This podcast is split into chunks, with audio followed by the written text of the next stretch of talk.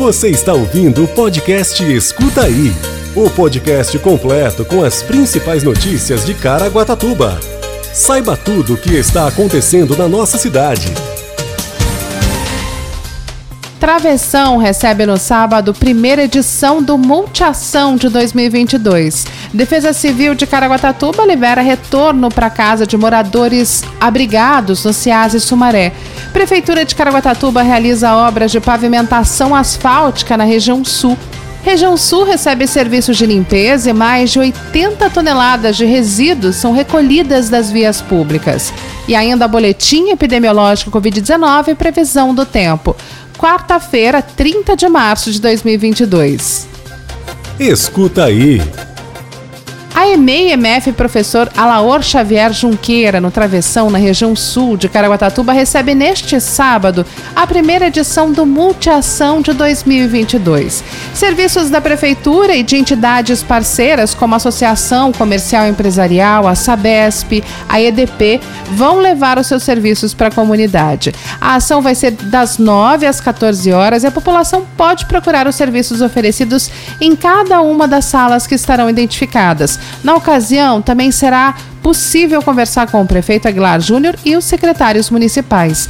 Nessa, que é a 11 edição do Multiação, na primeira e na segunda gestão do prefeito Aguilar Júnior serão oferecidos 84 serviços nas diversas áreas, além de suas atividades recreativas para as crianças que forem acompanhadas de seus pais. A iniciativa estava suspensa há dois anos por conta da pandemia da Covid-19. Em três anos, o programa Multiação realizou mais de 28 mil atendimentos. Confira no site oficial da Prefeitura a lista completa dos serviços oferecidos caraguatatuba.sp.gov.br. Escuta aí. Desde a última segunda-feira, dia 28, 17 pessoas resgatadas nos bairros Capricórnio, Getuba e Jardim Santa Rosa, na região norte, pela Defesa Civil de Caraguatatuba, foram acolhidas pelo abrigo equipado pela Prefeitura no Ciase Sumaré. Nessa quarta-feira, dia 30, a Defesa Civil informou que todos já estão com suas casas autorizadas para o retorno. Estas 17 pessoas compõem três famílias e todas elas foram levadas até as suas residências para averiguar as condições do imóvel logo após a liberação e decidirem se vão voltar para os seus lares. O grupo foi escolhido pela Secretaria de Desenvolvimento Social e Cidadania, que assiste as famílias juntamente com o Fundo Social de Solidariedade, que providenciou produtos de limpeza para tornarem a volta dos moradores possível, junto com todo o aparato disponibilizado por todas as secretarias da Prefeitura de Caraguatatuba. No CIASE do Sumaré, durante esses três dias, as famílias receberam alimentação, roupas, demais utensílios necessários à sua permanência, atendimento médico, recreação infantil com equipes da Secretaria de Esporte e Secretaria de Educação, contando com o suporte integral da rede municipal. Escuta aí. A Prefeitura de Caraguatatuba, por meio da Secretaria de Obras Públicas, deu continuidade nessa quarta-feira às obras de pavimentação asfáltica em diversas ruas da região sul da cidade. Entre elas, as equipes da empresa que presta serviço de pavimentação para a Prefeitura estão as ruas Benedito Antunes dos Santos, Daniel Gomes Ribeiro e Benedito Miguel dos Santos, no bairro Perequemirim. O projeto, que faz parte da fase 1 do plano de pavimentação municipal, já mapeou também outras ruas que receberam o benefício, como a Rua 1 de Maio, a Rua Georgina Elis da Silva Santos, a Travessa 4 e Travessa 5, a Rua Wagner Ramos, a Rua 3, a Travessa Emílio Marcondes Ribas, a Rua Limpe Inácio de Moraes e a Rua Antônio de Souza Santos. O investimento total nas obras de pavimentação que foram projetadas pela Secretaria de Obras Públicas gira em torno de 28,5 milhões. Essa é a primeira fase do projeto Caraguá em Obras, que tem o objetivo de oferecer melhorias aos bairros e aos moradores da região sul. Até o momento já foram asfaltadas cinco ruas do bairro Perequemirim. A Rosalina, a Rua Aristóteles Francisco, a Rua Benedito Jacinto do Prado e a Rua Projetada 2 e a Travessa 2. Escuta aí.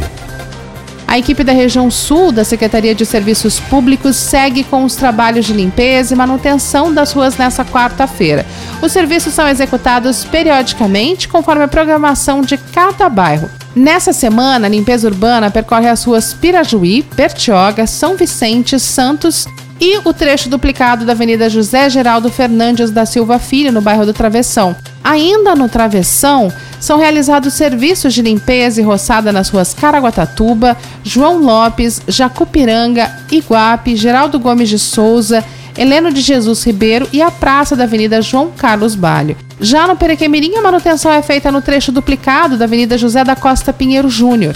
As praias do Porto Novo e Flecheiras também recebem operação de limpeza na faixa de areia.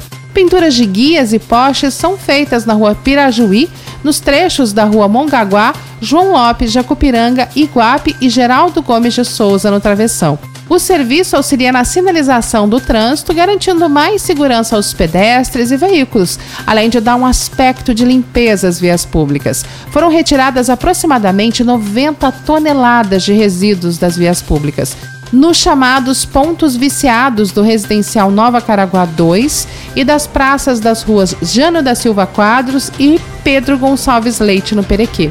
Já a equipe de terraplanagem reforça a limpeza de rios e córregos, evitando assim alagamentos, principalmente nestes dias com previsão de chuvas.